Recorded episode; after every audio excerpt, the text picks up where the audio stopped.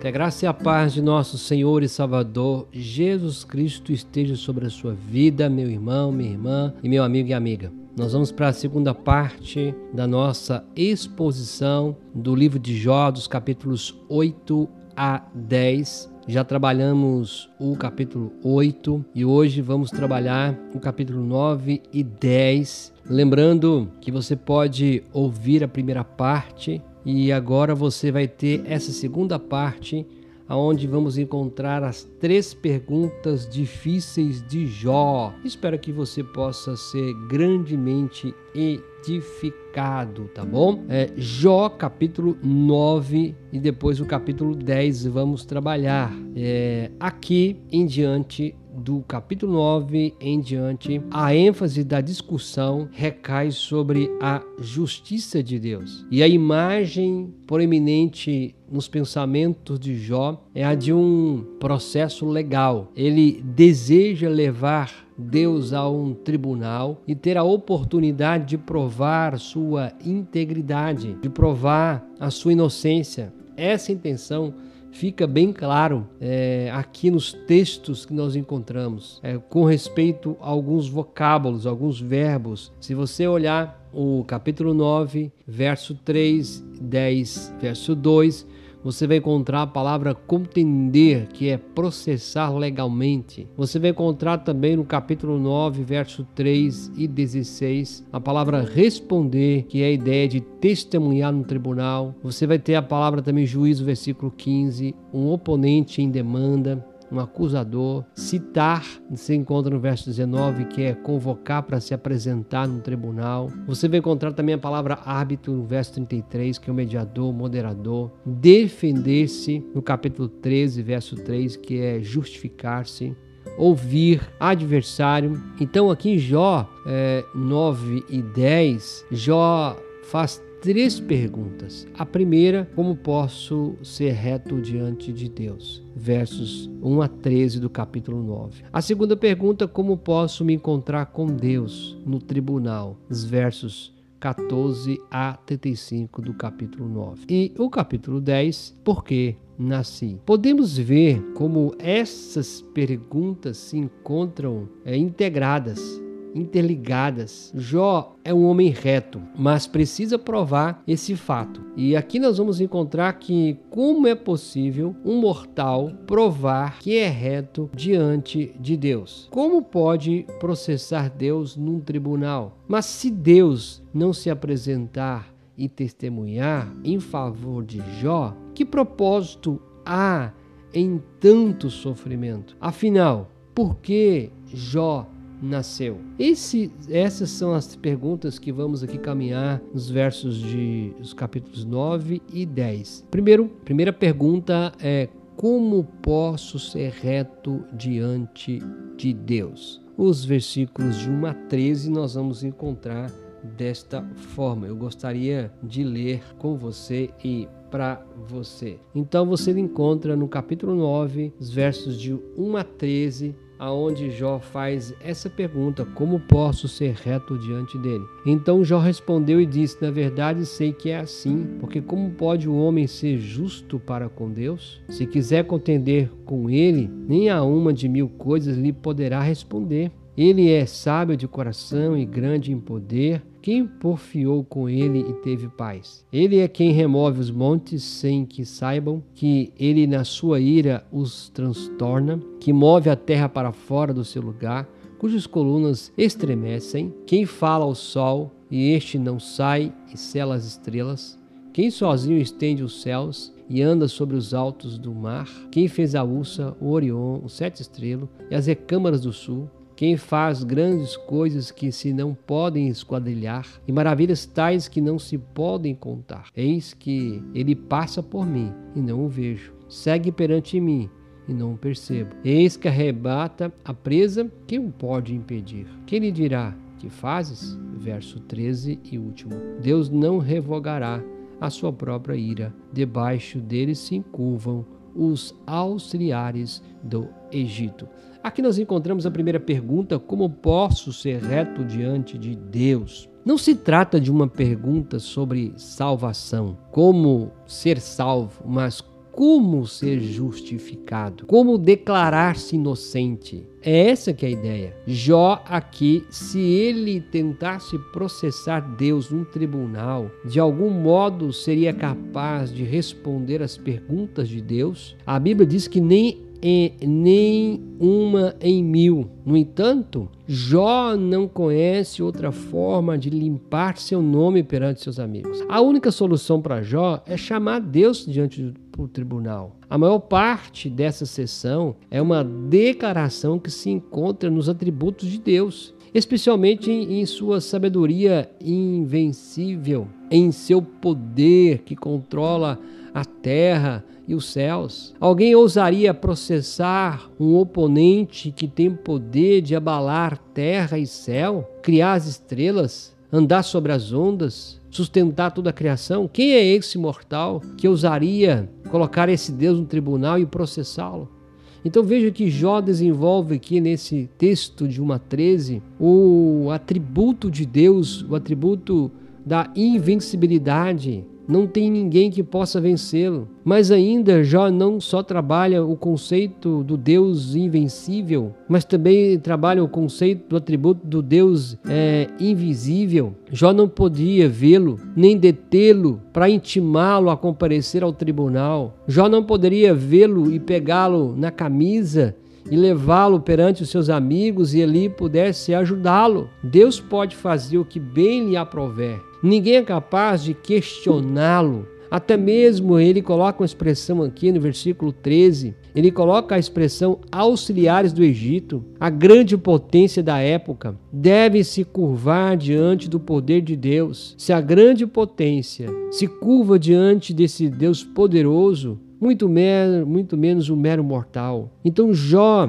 ele faz essa primeira pergunta: como posso ser reto diante de Deus? Como podemos ser reto diante de um Deus invisível, diante de um Deus invencível que controla a cela, que controla o céu, controla a terra? Jó não tem como escapar disso. Jó não tem como escapar desse Deus poderoso. Mas para Jó, a única forma de limpar o nome dele perante os seus amigos era convidar, era chamar esse Deus para o tribunal. Mas a pergunta é: como eu posso ser reto diante desse Deus? Se ele começasse a perguntar a Jó quantas respostas Jó daria às suas perguntas, a Bíblia diz que nem uma em mil Jó poderia responder. Então, Jó sabia que a única solução era confiar nesse Deus. A segunda pergunta que Jó coloca é a dos versos 14 a 35, que é: Como posso me encontrar com Deus no tribunal? A fim de provar que ele era um homem reto, Jó precisava então levar Deus a um tribunal. Mas se Deus aceitasse a intimação, o que Jó diria ou faria? Ele discute essa questão, imaginando várias situações os versos 14 a 35 vai ser esse, esse diálogo, essa imaginação de situações. Se Deus comparecesse no tribunal, o que eu diria? O que eu faria? É o que aqui vamos ver agora, tá bom? Então, capítulo 9, versos 14 a 19 é a primeira situação. Se Deus comparecesse, o que eu diria? Então, essa é a questão aqui do, do 14 ao 19. Como então lhe poderei eu responder ou escolher as minhas palavras para argumentar com ele? A ele, ainda, ainda que eu fosse justo, não lhe responderia antes. Ao meu juiz, pediria misericórdia. 16. Ainda que o chamasse, ele me respondesse, nem por isso creria eu que desse, desse ouvido a sua voz. 17. Por me porque me esmaga com uma tempestade e multiplica as minhas chagas sem causa. Não se per, não permite respirar, antes me farta de amargura. Olha aí, 19 último. Se me trata da força do poderoso, ele dirá: Eis-me aqui. E se de justiça, quem me citará? Aqui, Jó faz essa discussão. Se Deus comparecesse, o que eu diria de maneira nenhuma Jó poderia responder ao interrogatório de Deus. Como é possível arrazoar com Deus ou se defender diante dele? pois ele é um Deus invencível, é um Deus invisível, soberano. Jó sabia disso. Se Deus respondesse, Jó não também acreditaria que era sua voz. E se Jó dissesse algo errado, Deus o afligiria ainda mais. Olha que situação. Se Deus comparecesse, o que ele diria? Deus o afligiria mais? Ele reconheceria a sua voz? E como ele ia, ainda ia arrazoar com Deus? Quando, por fim, Jó se encontrou com Deus lá no capítulo é, 38 a 41. O Senhor lhe fez 77 perguntas. Jó não conseguiu responder a nenhuma. Sua única resposta foi admitir a sua ignorância e se calar. Querido irmão, irmã e amigo e amiga, se você chamar Deus para o seu tribunal, se ele comparecesse, o que você diria a ele? Há um grande perigo da nossa parte em chamar Deus para se sentar na cadeira e nós começarmos a arguí-lo, a razoar com ele, contra ele, porque é um perigo. Pode ser que ele faça perguntas que nós não conseguimos responder e ainda assim podemos ainda ser mais afligidos. Ou seja, o que nos compete então diante das circunstâncias, a única resposta é admitir a nossa ignorância e ficar calado. O Jó está reconhecendo que se ele comparecesse, o que ele diria? Ele não poderia responder, ele não poderia fazer o que bem entendesse, porque ele estava diante desse Deus poderoso. Os versos 20 a 24 é a segunda coisa que Jó imagina, o que eu faria se pudesse declarar a minha inocência. Os versos de 20 a 24. Ainda que eu seja justo, a minha boca me condenará. Embora seja eu íntegro, ele me terá por culpado. Eu sou íntegro, não levo em conta a minha alma, não faço caso da minha vida. Olha interessante. Para mim tudo é o mesmo. Por isso digo, tanto destrói ele o íntegro como o perverso. Se qualquer flagelo mata subitamente, então se rirá do desespero do inocente. A terra está entregue às mãos dos perversos, e Deus ainda cobre o rosto dos juízes dela. Se não é ele o acusador disso, quem é? Logo, olha aqui o que ele faria se pudesse declarar a sua inocência. De modo algum isso vai garantir que Deus libertaria, libertasse Jó. Tanto ele faz quanto Bildade declararam que Deus recompensa o justo e julga o ímpio. Mas Jó afirmou que por vezes, que por vezes Deus destrói tanto o justo quanto o ímpio. Os juízes iníquos condenam os justos e ajudam os perversos. O que parece aqui é que Deus permanece indiferente. O que Jó está dizendo é que Deus está permanecendo indiferente. Jó está acusando Deus de ser injusto, não apenas para com ele, para com a sua família, mas também para com todas as pessoas inocentes da terra, porque os juízes iníquos estão condenando os justos, mas os inocentes estão sendo condenados. Olha o que Jó está dizendo. Se Deus comparecesse perante seu tribunal, o que ele faria? O que ele estaria ali faz, fazendo para que Deus pudesse inocentá-lo? Uma das coisas que Jó está colocando é: olha, Senhor, os juízes são da terra são injustos, porque eles estão condenando aqueles que devem ser condenados, estão inocentando os que devem ser condenados, mas aqueles que são inocentes, eles estão condenando. É um papel de inversão, é uma indiferença da parte do Senhor. Então, o Senhor não está só sendo injusto para comigo, nem com a minha, para com a minha família, mas para com todos os inocentes da terra. Então, esse é o argumento que Jó faz. O que eu faria se pudesse declarar minha inocência. Então ele usa esse argumento aqui para declarar a sua inocência. E ainda nos versos 25 a 31, nós vamos encontrar uma terceira é, encenação de que adiantará tentar ser feliz. Os meus dias foram mais velozes do que um corredor, fugiram e não viram a felicidade. Passaram como um barco de junco, como uma águia que se lança sobre a presa. E se eu disser, eu me esquecerei da minha queixa, é, deixarei o meu ar triste e ficarei contente. Ainda assim, todas as minhas dores me apavoram, porque bem sei que me não terás por inocente. Olha, ele sabe que não vai ter por inocente. Serei condenado porque, pois o trabalho eu em vão, então, ainda que eu lave com água de neve e purifiques as mãos com cáustico, mesmo assim me sumergirás no lodo, e as minhas próprias vestes me abominarão. Aqui Jó está fazendo uma, uma suposição de que adiantaria então ele tentar ser feliz. O tempo de Jó estava se esgotando, passando rapidamente, como os mensageiros do rei que se apressa para levar ali a carta ao destino. Ou uma outra expressão que ele coloca, né, como os barcos de junco do Egito que deslizam velozmente sobre as águas do rio e a água a, e a águia que mergulha do céu. Então ele usa expressões dizendo que a vida dele está passando rápido. Talvez Jó devesse assumir uma atitude mais positiva com relação à sua aflição. Como a vida está passando rápido, ele poderia então ter assumido uma vida mais positiva, esquecer da dor e sorrir. Ele diz em verso 27. Mas será que isso mudaria alguma coisa na vida de Jó? Não. Ainda seria culpado diante de Deus. Ele coloca isso. Ainda eu seria culpado, rejeitado pelos amigos e ainda continuaria sentado depósito do lixo da cidade e de sua enfermidade e agonia. Mesmo que Jó tomasse um banho, passasse aqui, ele usa a expressão da neve, do cáustico, ainda que houvesse uma purificação, total da sua roupa, de um ato de contrição, de uma purificação pública, ainda temeria o que Deus lhe poderia fazer. Jó está convicto de que Deus estava contra ele e de qualquer passo que ele desse na terra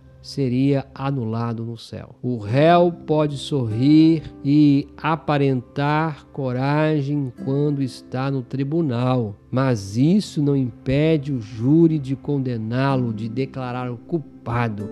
E Jó sabia disso. Jó sabia de quem diante de quem ele estava. Veja então que ele diz: "O que me adianta então ser feliz?" Ele não tem como escapar. Ele não tem como sair dessa situação. E aí nós vamos para a última parte do capítulo 9, que é o versos 32 a 35, e ele diz: "Se ao pelo menos eu tivesse um mediador". Ele diz assim, 32 a 35: "Porque ele não é homem como eu, a quem eu responda, vindo juntamente o juízo. Não há entre nós o árbitro que põe a mão sobre nós ambos. Tire ele a sua vara de cima de mim e não me amedronte o seu terror. Então falarei sem o temer. Do contrário, não estaria em mim se ao menos eu tivesse um mediador. Esse é o ponto que Jó está trabalhando aqui no 32 a 35. Se Deus fosse um ser humano, Jó poderia abordá-lo e defender a sua causa, seu sofrimento. Ou se houvesse um árbitro, um mediador entre Deus e Jó, poderia remover sua vara de julgamento e reunir Jó a Deus. Jó quer que essa vara saia, mas Deus não é homem, não é um mediador nesse processo aqui de Jó. É aqui que nós encontramos uma cena formidável na pessoa de Jesus. Jesus é Deus que se fez homem para revelar o Pai,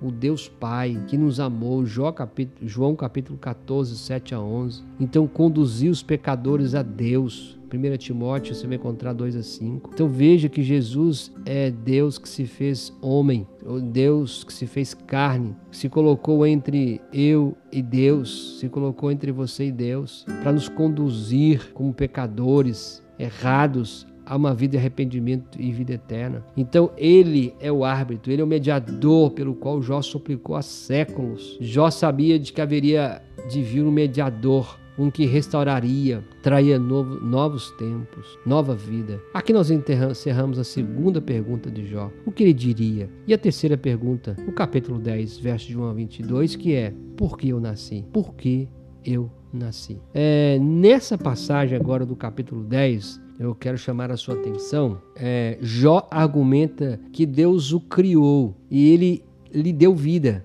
Se você olhar os versos 3, verso 8 a 12, 18, 19, nós vamos encontrar esse conceito. Deus o havia criado, Deus o havia colocado a sua vivência. Deixa eu ler para você o capítulo 10. Nós vamos lendo aqui, tá? Eu vou ler até o versículo 10, depois a gente lê o restante. A minha alma tem tédio à minha vida, darei livre curso à minha queixa, falarei com a amargura da minha alma. Direi a Deus: não me condenes. Faz-me saber por que contendes comigo. Parece-te bem que me oprimas e que rejeites a boa obra das mãos e favoreça o conselho dos perversos? Tu tens olhos de carne, Acaso vês tu como vês o homem? São os teus dias como os dias do mortal? São os teus anos como os anos de um homem? Para que te informares da minha iniquidade e averiguares o meu pecado? Bem sabes tu que não sou culpado. Todavia ninguém há que me livres da tua mão. As tuas mãos me plasmaram e me aperfeiçoaram, porém agora queres devorar-me. Lembra-te de que me formastes com um barro e queres agora reduzir-me a pó. Verso 10: Porventura não me derramastes com leite e não me coalhaste como queijo? De pele e carne me fizeste, de ossos e tendões me entriteceste. Verso 11.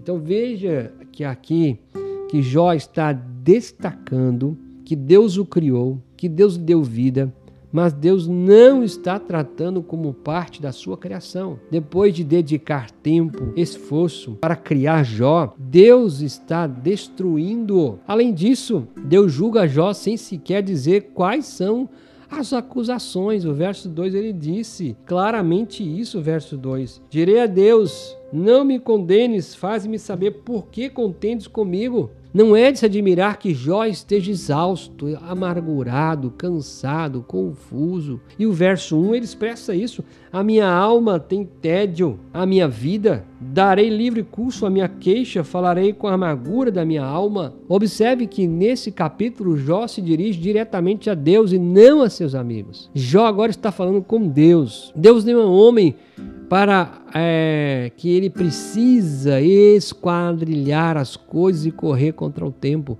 Os versos de 4 a 6 você vai encontrar isso.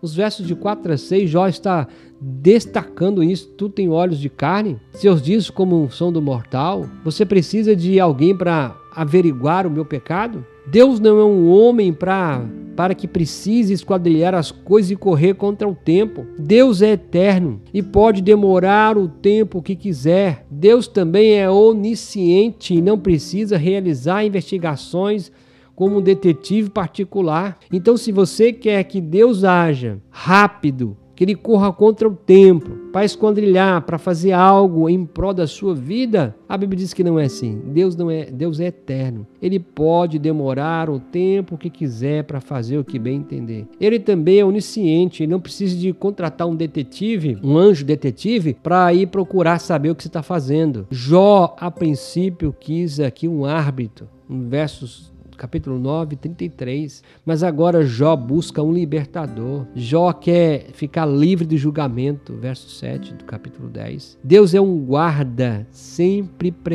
presente, vigiando todos os nossos movimentos. Jó está conhecedor aqui de que Deus é eterno e ele pode demorar o tempo que ele quiser. Ele é onisciente, não precisa de ninguém para nos investigar. E ainda é um Deus que guarda, que está sempre presente, presente, vigiando todos os nossos movimentos. Ele espreita Jó como leão, no verso 16 ele coloca isso. Ele me espreita como leão e ele ataca com seu exército, verso 17. Jó está cercado e não pode escapar. Veja a expressão, meus irmãos, desse, desse, desse texto. Jó não pode escapar de Deus, porque esse Deus é um Deus eterno, um Deus onisciente, um Deus que liberta, um Deus que guarda, um Deus que vigia, é um, ele é como um leão que espreita, é um exército que ataca. Logo, ele não vai se apressar para correr contra o tempo do nosso Cronos, porque ele é um Deus que sabe o tempo certo, a hora certa de intervir na nossa vida. Então, diante desse parecer justo, diante desses argumentos até do capítulo 17, no 18, então, Jó faz a pergunta: Por que então, pois, me tiraste da madre? Por quê? Se eu morresse antes que os meus olhos. Melhor, por que, pois, me tirastes da madre? Ah, se eu morresse antes que olhos nenhum me vissem teria eu sido como nunca existira, e já no ventre teria sido levado à sepultura. Não são poucos os meus dias? Cessa, pois, e deixa-me é, para que eu possa um pouco ter um alento antes que eu vá para o lugar de onde não voltarei, para a terra das trevas, da sombra da morte, terra de negridão, de profunda escuridade, terra da sombra da morte, de caos, onde a própria luz é tenebrosa. Jó aqui, então, diante do exposto de que Deus o havia criado, de que Deus o havia colocado vida, mas que Deus não estava tratando como parte da criação, que estava dedicando tempo, mas estava destruindo, que não tem como fugir dele, que ele estava deixando ele sem saber o motivo do seu sofrimento.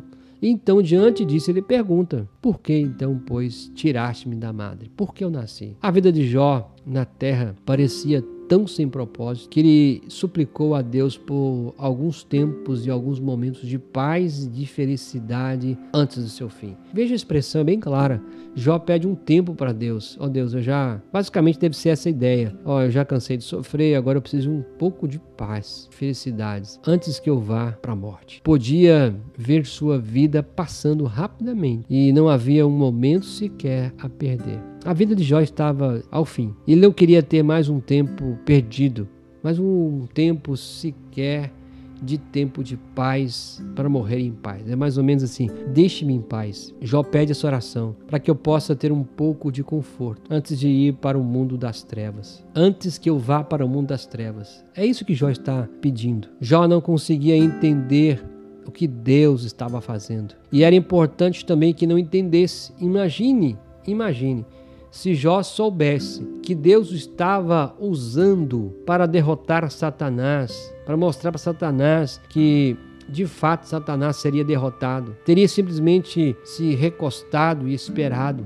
confiantemente até a batalha terminar. Se Deus dissesse para Jó: a coisa não é contigo, a coisa é com Satanás, e ele me desafiou, a, a seu respeito e agora e você fica tranquilo porque a vitória é nossa. Jó teria simplesmente recostado, esperado e a batalha terminar. Porém, ao olhar para si mesmo e para a sua situação, fez a mesma pergunta feita pelos discípulos, né? Jesus, quando ali teve a oportunidade de Maria ungí-lo para que esse desperdício, lá em Marcos capítulo 14, 4. Antes de criticarmos Jó com muita severidade, devemos lembrar quantas vezes nós mesmos fazemos essa pergunta ao saber de um bebê que morreu ou de um jovem com um futuro promissor morto no acidente e outros casos que você saiba. Nós chegamos ao ponto de dizer que desperdício, que desperdício. Aqui, meus irmãos, encontramos que nada do que é entregue a Cristo pela fé e com amor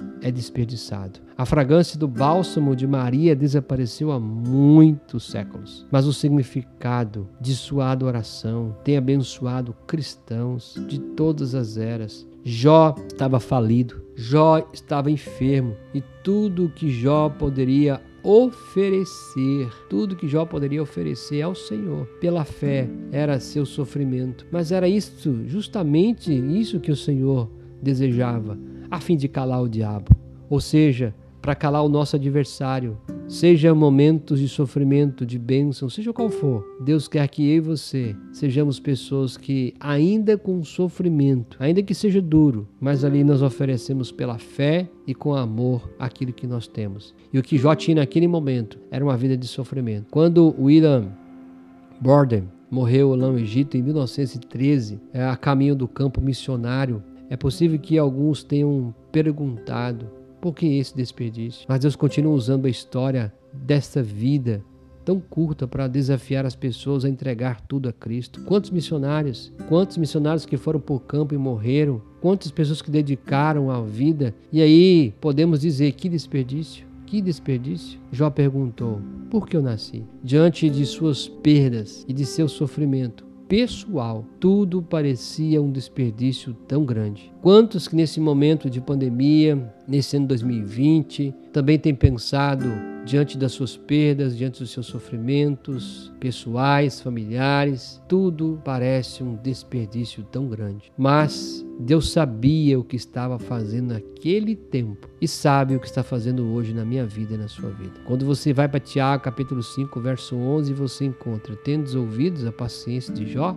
e vistes que fim o Senhor lhe deu, porque o Senhor é cheio de eterna misericórdia e compassivo. Veja que se alguém dissesse tais palavras a Jó, talvez ele não tivesse acreditado. Mas isso não muda a verdade. Saiba que, ainda no meio de todo o sofrimento, no meio de todas as lutas, perdas, sofrimentos pessoais, podemos dizer que é um desperdício. Mas saiba que Deus é um Deus de eterna misericórdia e que Deus é um Deus compassivo. É uma verdade que se aplica a Ele em seu tempo, mas também equivale para nós hoje. E você pode crer nisso. Creia nisso, independente do seu sofrimento. Pai, ajuda-nos diante de nossas dores, diante de nossas perdas, diante de nossos sofrimentos. É que em meio a todas elas, ó Deus, nós questionamos, queremos colocar o Senhor no tribunal, fazemos, quem sabe, o que Jó fez. E sabemos, ó Pai, que vai chegar a um ponto da nossa mente, no coração, que, vai, que vamos dizer, que desperdício, para que isso?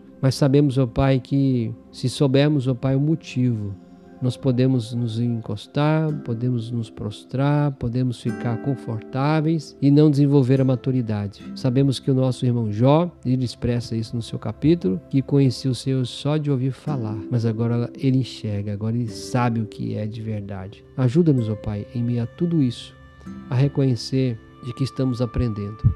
Obrigado por tudo e fortaleça essa mulher, esse homem, esta família, esta casa que está precisando, Deus, do teu conforto, do teu alento.